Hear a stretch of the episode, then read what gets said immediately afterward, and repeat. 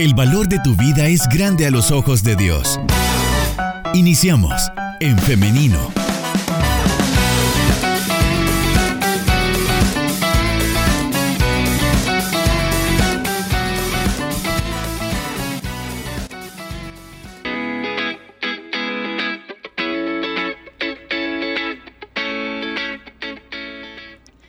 9 de la mañana con 50 minutos. Estamos de regreso con más de En Femenino en esta mañana de lunes 23 de mayo de 2022.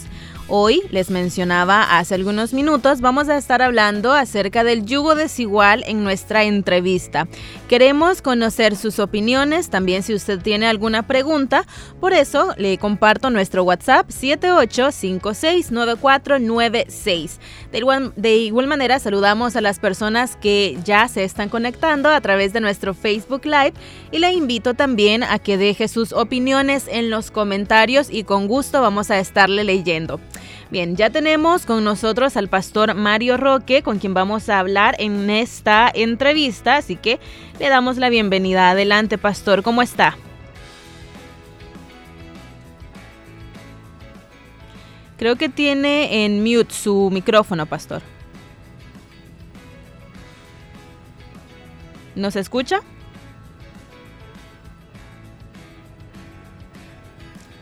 Bien, vamos a, ver acá cómo solucionamos. Veamos. Hola.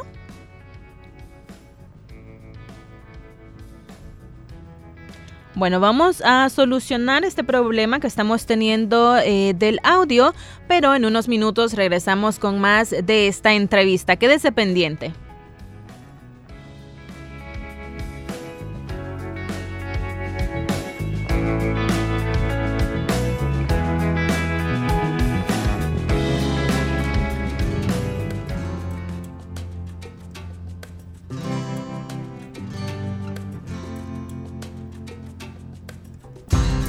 Salió cuando era tarde para nunca regresar. Y se llevó su parte y se marchó.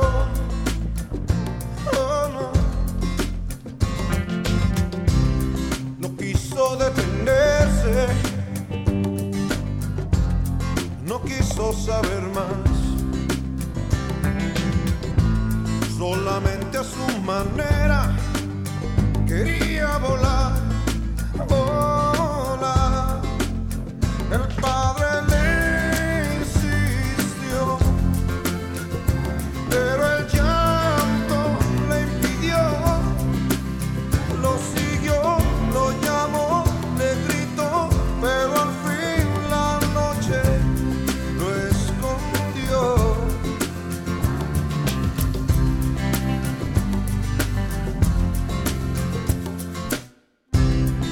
Despertó en su fantasía. Todo parecía idea, pero ciego no veía lo inevitable al final.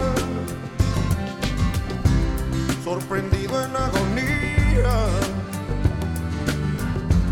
hasta el fondo descendió y a la casa de su padre. Enseguida se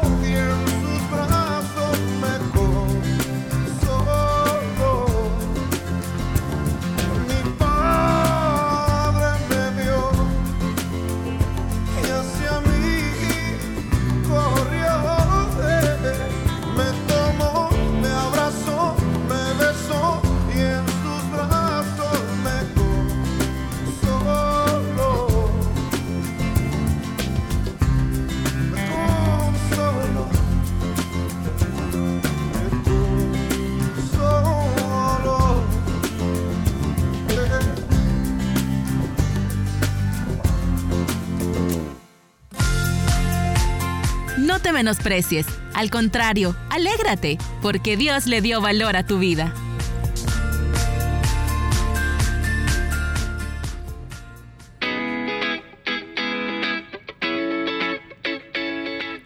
Estamos de regreso con más de En Femenino y ahora sí, ya estamos listos para dar inicio con nuestra entrevista. Le damos la bienvenida al pastor Mario Roque. Adelante, pastor. Muchas gracias, muchas gracias, hermana. Qué gusto poder saludarles. Esto de la tecnología a algunas personas nos abruma, pero aquí estamos ya, gracias al Señor, este, con el deseo de compartir con ustedes y siempre para mí es un gusto y un placer eh, acompañarles en esta hora. Para nosotros también, pastor, es un gusto que nos acompañe en esta mañana. Y bueno, estamos en vivo, son cosas que pasan, gajes del oficio, como dicen por ahí, pero gracias a Dios ya estamos acá listos para dar inicio con esta entrevista que va a ser de mucho provecho, porque hoy vamos a hablar acerca del yugo desigual, pastor, este tema que... Eh, para algunos no queda muy claro, yo me incluyo en ellos, pero por eso en esta mañana vamos a aprender. Y quiero iniciar preguntando, pastor, ¿qué es el yugo desigual? ¿Qué nos dice la Biblia acerca de ello? Bueno, este, la escritura, hermana, nos, nos revela eh, el pasaje donde exactamente se dice de el yugo desigual y es el pasaje allá en la segunda carta de Pablo a los Corintios, en el capítulo 6, en el versículo 14, cuando Pablo exhorta a los hermanos de la iglesia en Corinto y les dice, no os unáis en yugo desigual con los incrédulos, porque qué compañerismo tiene la justicia con la injusticia y qué comunión la luz con las tinieblas. Eh, indiscutiblemente, hermana, el concepto que Pablo está haciendo referencia en esta expresión del yugo desigual tiene que ver con aquel concepto que nosotros encontramos en el Antiguo Testamento, donde se aplicaba especialmente a ciertos animales, animales de diferentes especies. A la hora de arar la tierra, el Señor había prohibido que se juntaran animales de diferentes especies, es decir, un buey con un burro, por ejemplo, no podían estar enyugados eh, juntos. Entonces, partiendo desde ahí, es que mm, el Señor pide que se enyuguen animales de la misma especie. Ahora, Pablo toma esa, esa expresión, esa palabra, esa frase, para aplicarla a las relaciones eh, que tiene que ver con el creyente y los incrédulos. Eh, si nosotros, hermanas, nos atenemos al contexto de esta frase de Pablo, indiscutiblemente Pablo está hablando sobre el riesgo que los creyentes en Corintio tenían de poder asociarse de una manera muy íntima con los paganos de su tiempo. Debemos de recordar que mm, el ambiente de Corinto era un ambiente hostil, era un ambiente sumamente pagano, había mucha idolatría, había mucho paganismo, eh, muchos actos sexuales, eh, mucha inmoralidad sexual. Entonces Pablo desea eh, transmitir su preocupación en aquellos creyentes que todavía no han sido capaces de separarse de ese mundo pagano y por eso es que les invita a no establecer una amistad muy estrecha y muy profunda con aquellos que los podían apartar de la fe. Eh, partiendo de ese, de ese principio, es que hoy nosotros entendemos la frase de no unirnos en yugo desigual eh, en el sentido de las relaciones matrimoniales. Eh, todos nosotros sabemos sobradamente que mm, tiene mucho riesgo el poder unirse en matrimonio con una persona que no comparta nuestra misma fe. Entonces, en ese sentido es que va eh, la expresión de no unirnos en yugo desigual, eh, porque nuestro matrimonio indiscutiblemente tendrá una serie de dificultades que harán que las probabilidades del fracaso sean mayores. Pastor, es pecado unirse en yugo desigual? Em, yo más creo que, o sea, no, no en sí, hermana, no es pecado en sí unirse en yugo desigual si nos estamos refiriendo a la vida del matrimonio. Lo que sucede es que mm, eh, es una limitación, de alguna manera eh, el Señor nos invita a no eh, establecer un vínculo permanente como lo es el matrimonio, porque nosotros sabemos que la relación matrimonial es para toda la vida. Y más allá de ese, más allá de eso, sabemos también que en el matrimonio nosotros compartimos todo, todo nuestro ser, compartimos sueños, compartimos visiones, eh, estamos con esa persona en todas las circunstancias que la vida misma nos presenta. Entonces, eh, yo pensaría que más que pecado en sí, es el hecho de mm, em, estar consciente de que vamos a tener un matrimonio que posiblemente sea mucho más difícil de mm, lo que en sí el matrimonio es. Y yo digo que no es tan así pecado, porque nosotros encontramos, por ejemplo, a Pablo hablando sobre mm, aquellos matrimonios o aquellas, aquellas creyentes que ya están casadas y él invita a que no se separen de sus maridos. Entonces, em, indiscutiblemente, eh, el, el, más grave riesgo va a ser el que una persona no creyente no va a compartir la misma visión de fe y por ende no va a compartir la misma visión de vida. Es decir, perdón, pastor, es decir que eh, me es lícito, pero puede ser que no me convenga.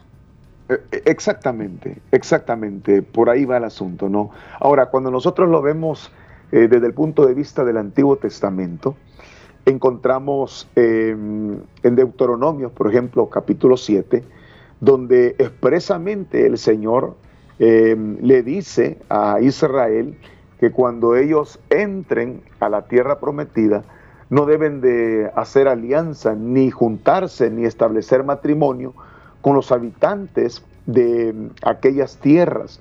Le dice que no tienen que dar a sus hijas para que se casen con los hijos de las naciones paganas o viceversa.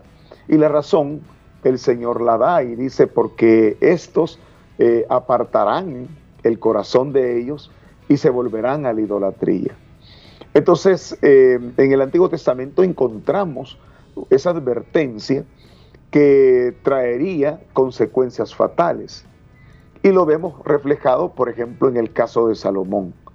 Cuando nosotros leemos eh, primer libro de Reyes, si no estoy mal, en el capítulo 11, se nos habla de cómo eh, Salomón estableció lazos amorillos con una serie de mujeres extranjeras, eh, mujeres que terminaron apartando el corazón de Salomón de Dios, mujeres como moabitas, amonitas, edomitas, sidonias, hititas, todas ellas, porque la Biblia dice que tuvo 300, 300 mujeres reinas y, y 700 concubinas.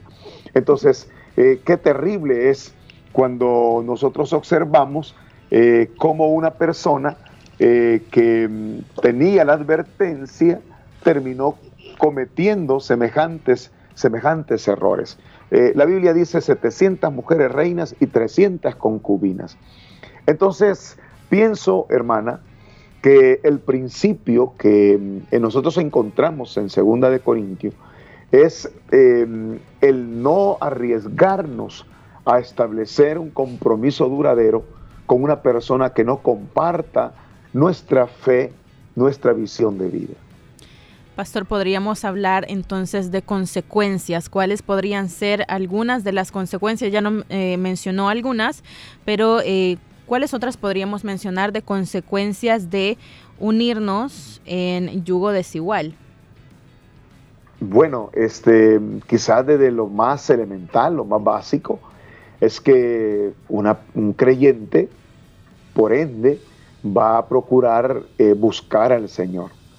em, al ser creyente, sabe que necesita alimentarse del Señor, sabe que necesita desarrollar algunas prácticas en comunidad cristiana como el congregarse, como la oración misma.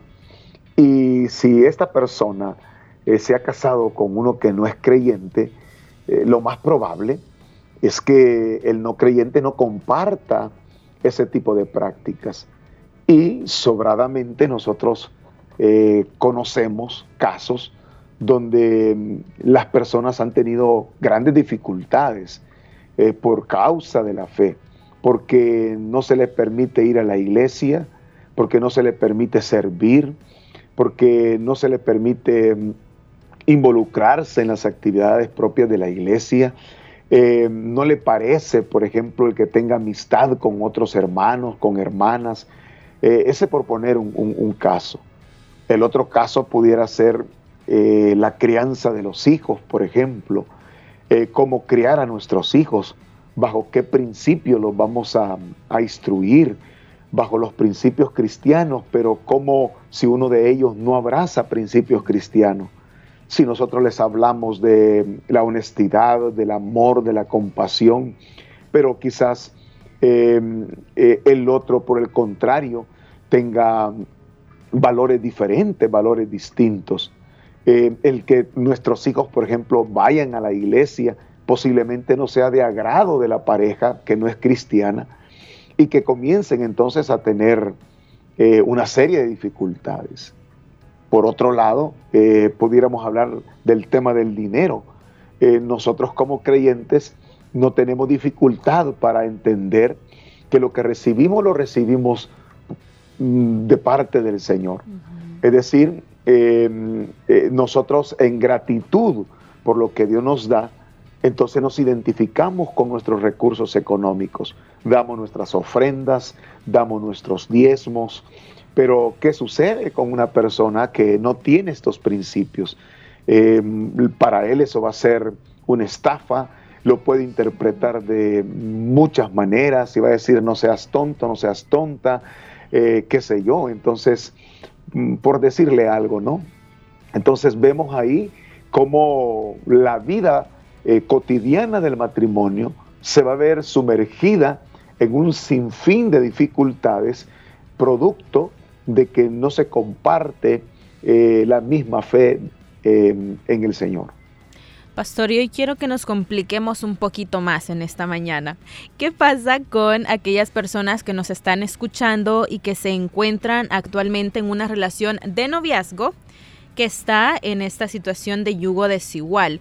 Eh, ¿Qué podríamos o cómo podríamos abordar algunas justificaciones que podrían tener? Por ejemplo, ¿puedo hacer que crea la otra persona? E, efectivamente, usted ya lo mencionó. Eh, lo que sucede es que cuando uno establece un noviazgo, hermana, eh, lo primero que, sucede es que hay una, hay, una, hay una química y esa química nos lleva a, a enamorarnos. Cuando estamos enamorados, podemos correr el riesgo de idealizar a la persona. Con esto lo que yo quiero decir es que eh, si veo debilidades o imperfecciones en esa persona, eh, no son suficientemente grandes como para que yo em, continúe con mi anhelo y mi deseo de formalizar algo con esta persona que amo. Lo que yo hago es minimizar sus debilidades, minimizar sus, sus errores, minimizar sus defectos entonces, eh, cuando se trata de, estar enamorado, eh, tenemos la, confianza y muchas veces ciega, más que confianza en el Señor, una confianza ciega de que eh, la persona puede cambiar, de que la persona no es tan mala gente, porque efectivamente creo que tenemos que ser muy honestos. cuando hablamos de personas que no tienen al Señor, no necesariamente estamos hablando de gente eh, mala, eh, de gente grosera, maleducada. Eh, no, posiblemente hayan personas muy educados, muy, muy respetuosos, em, pero eso no significa que por eso este sea la persona que, Dios eh, está eligiendo para mí.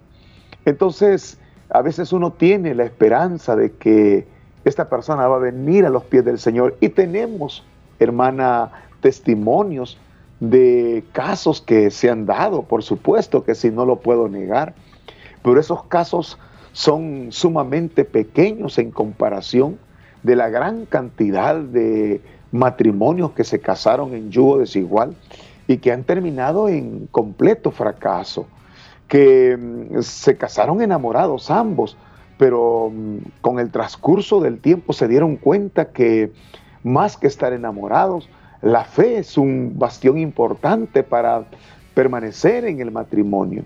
Entonces, eh, ¿qué puedo yo decirle a aquellos, aquellos noviazgos que están en, este, eh, en esta realidad? Bueno, lo que quizás yo puedo mencionar es que mm, eh, se aseguren que en verdad esta es la persona que Dios les está dando, porque una de las cosas que uno entiende, lamentablemente, a veces ya demasiado tarde, es que uno tiende a escoger, a buscar la persona con la cual uno se va a casar. Pero es mejor esperar que Dios nos la dé, porque cuando nosotros buscamos, generalmente fracasamos, pero cuando Dios nos da a alguien, entonces hay seguridad de que vamos a tener eh, un matrimonio estable, un matrimonio eh, dichoso, un matrimonio feliz. Bien, pastor, acá en las preguntas de nuestra audiencia, en nuestro WhatsApp, ya nos estamos metiendo en problemas porque hay preguntas que nos vamos a tardar mucho en contestar, pero antes de pasar a ello, em, quisiera que habláramos también acerca de los tipos de relaciones que se pueden tener en yugo desigual, porque no solamente es la relación de matrimonio, ¿no? sino que pueden haber otras em, relaciones en las cuales involucramos eh, nuestras vidas con otras personas. Me estoy refiriendo específicamente a los amigos. Está científicamente comprobado también que con quien nosotros pasamos la mayor cantidad de tiempo tendemos a parecernos a esta persona.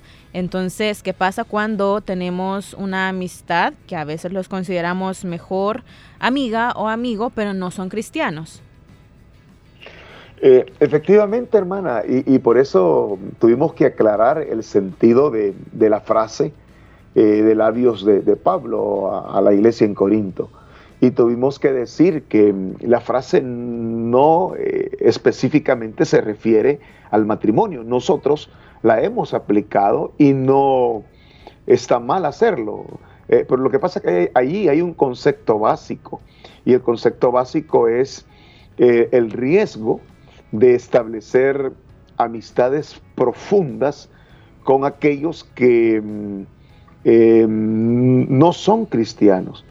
Eh, no digo con esto que no hay que tener amigos inconversos, porque si fuera así, entonces em, estaríamos en contra de lo que la palabra de Dios nos enseña y de lo que el mismo Señor Jesús hizo, porque la Biblia dice que Jesús era amigo de publicanos y pecadores. Pero cuando la Biblia enseña eso, lo que nos da a entender es que Jesús se acercaba a estas personas, compartía con estas personas, con el propósito de que estas personas fueran acercadas a Dios, no con el propósito de que Jesús eh, comulgara con ellos en sus prácticas pecaminosas. Entonces, eh, nosotros de la misma manera Podemos tener amigos que no sean cristianos y en verdad debemos tenerlos, porque es la única manera como estos amigos inconversos conocerán al Señor. El asunto es que debemos de tener claro cuáles son nuestros principios y nuestros valores como cristianos. Y aquí aquella frase, aquella palabra también que encontramos en la escritura, cuando nos dice, conviértanse ellos a vosotros y no vosotros a ellos. Entonces no se trata de tener amigos, y de no tener amigos inconversos, se trata de tenerlos, pero de que uno pueda producir influencia en ellos. Ahora, el asunto será si yo soy un creyente mm, eh, carnal, un creyente eh, flojo, eh, un creyente que no ha desarrollado, que no ha crecido en el Señor.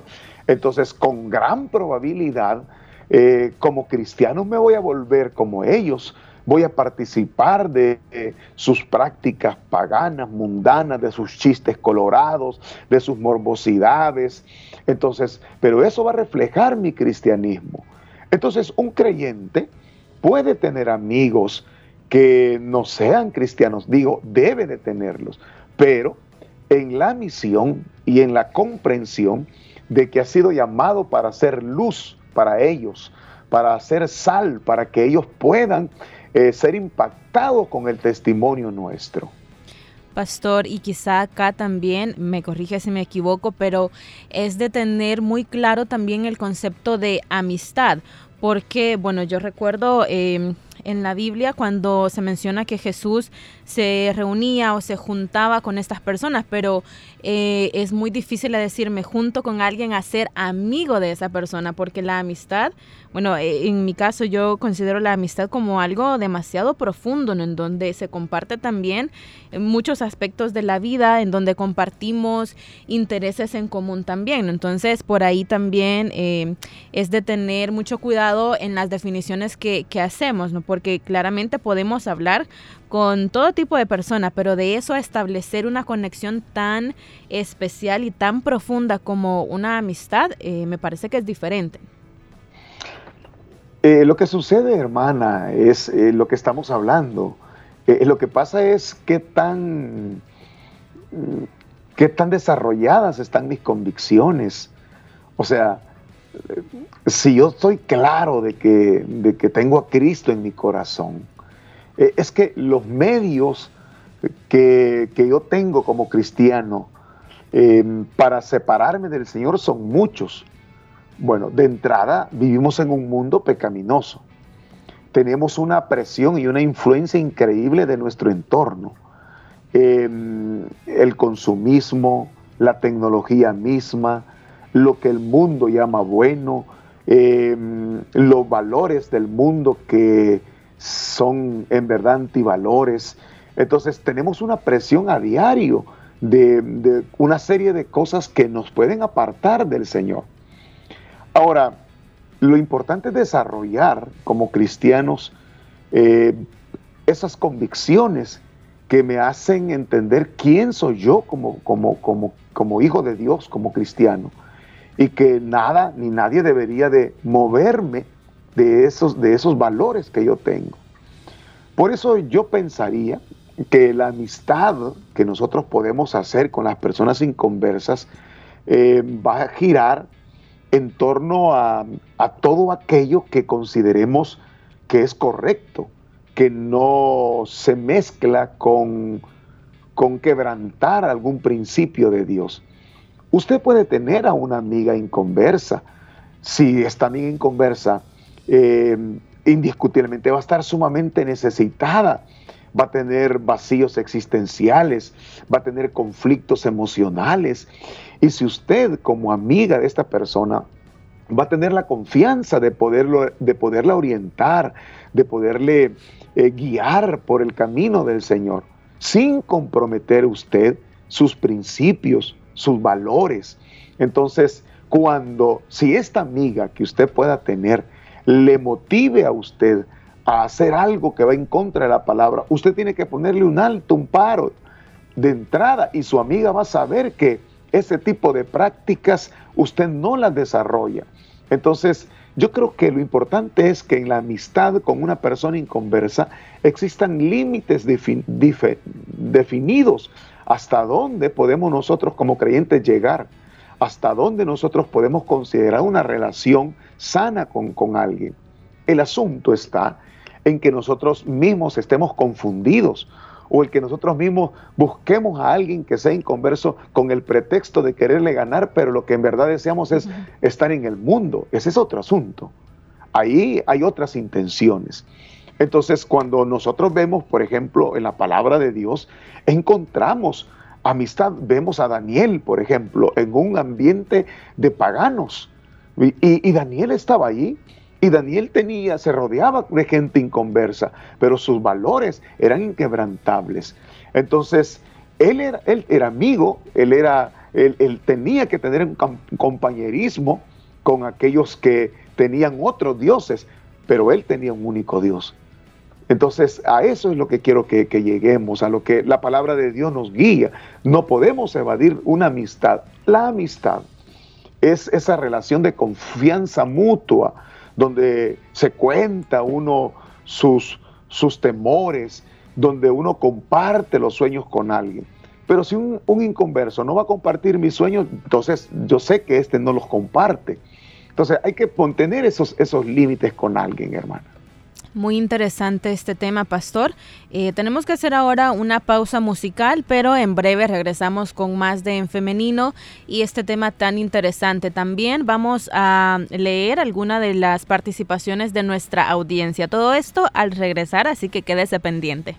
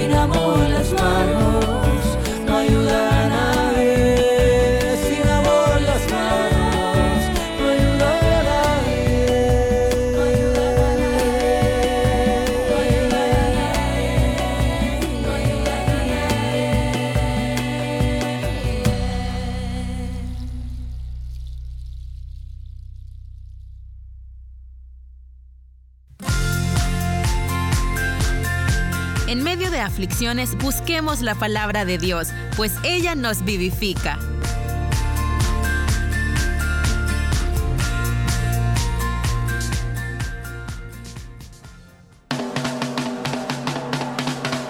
SoundCloud. Esta tertulia la puedes volver a escuchar ingresando a En Femenino SB.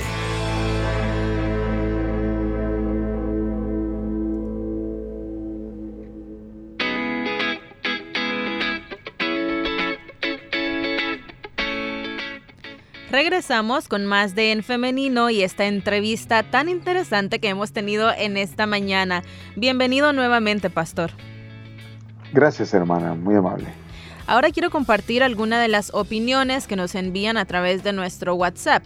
Nos dicen por acá, yo me uní en matrimonio con una persona no creyente. Ya llevo nueve años pidiéndole a Dios que me ayude y Dios ha sido fiel, nos comenta por acá. Muchas gracias por compartirnos su testimonio, su experiencia.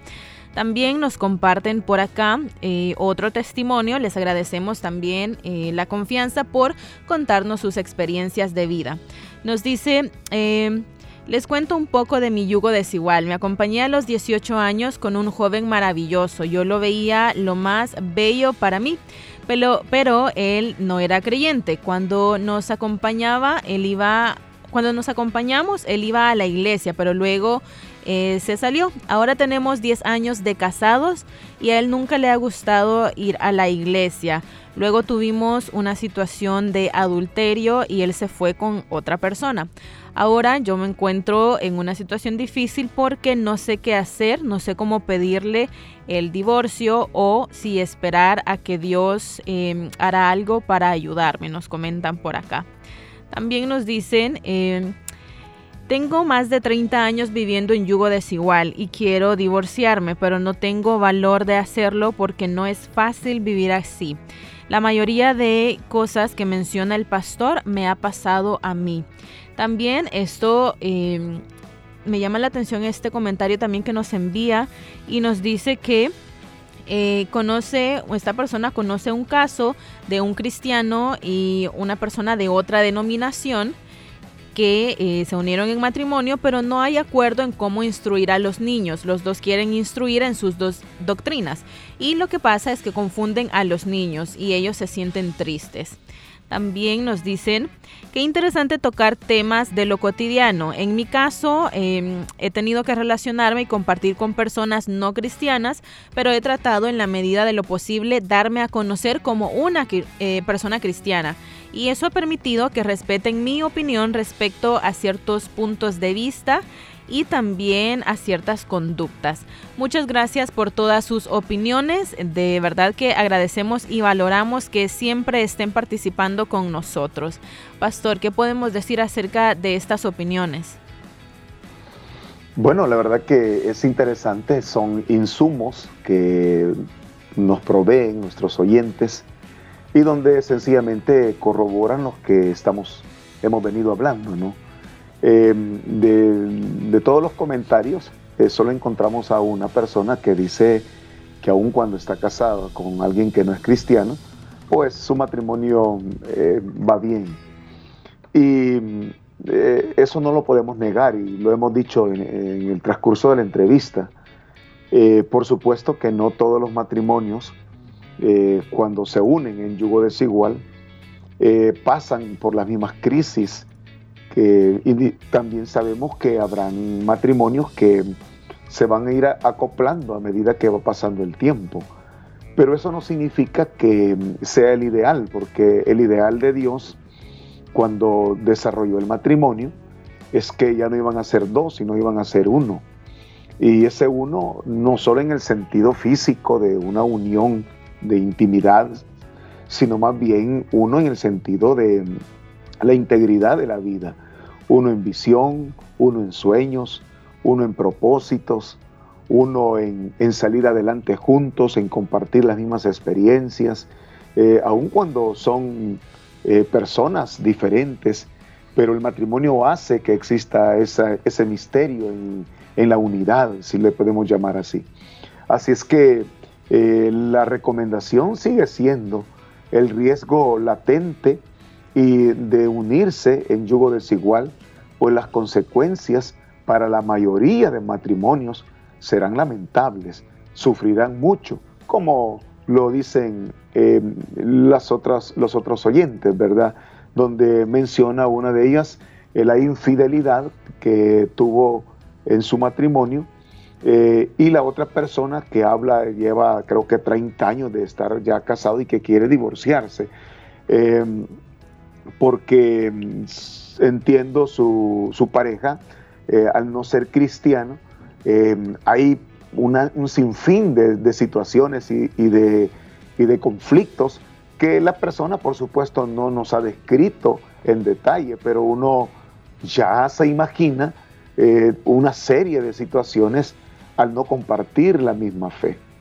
Entonces, lo que podemos resaltar es eso, de las consecuencias que se van a enfrentar todos aquellos que se unen en matrimonio con una persona no creyente y de las consecuencias que se van a enfrentar aquellos que em, establecen una amistad sin límites cuando estos no son cristianos.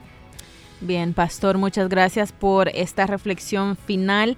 Hemos llegado ya al final de nuestra entrevista. Es un tema muy extenso, tenemos más opiniones y casos bastante específicos que... Eh, bueno, sería de eh, una consejería personal. Entonces, em, queremos, bueno, quiero compartirle también un último saludo que nos envían y nos dicen, buen tema para toda la comunidad que escucha eh, la radio, cristianos y no cristianos. Bendiciones y saludos al pastor Mario Roque, nos dicen por acá. Amén, amén, muchas gracias. Bueno, pastor, le agradecemos nuevamente por habernos acompañado y discutir acerca de este tema. Y bueno, qué decir, que Dios nos ayude a saber eh, discernir, a saber elegir y bueno, que se haga su perfecta voluntad en la vida de cada uno de nosotros. Así es, hermana. Eh, gracias a, usted por la invitación, gracias a los oyentes por estar pendientes y participar de estos temas y que, por supuesto, eh, el Espíritu Santo sea nuestra guía y que caminemos más allá de, nuestras, de nuestros deseos, que caminemos eh, haciendo la voluntad de Dios. Cuídense mucho y que Dios les bendiga. Amén. Muchas gracias igualmente, pastor. Y bueno, también queremos agradecer en esta mañana a toda nuestra fiel audiencia que siempre está participando con nosotros. Gracias por su sintonía y también ahora yo quiero hacerle una invitación. Y esta es para el día de mañana que nos acompañe siempre a las 9.30 en punto porque tenemos un nuevo programa de En Femenino que usted no se puede perder. Así que nos escuchamos y nos vemos a través del Facebook Live. Hasta mañana. Que tengan un feliz día.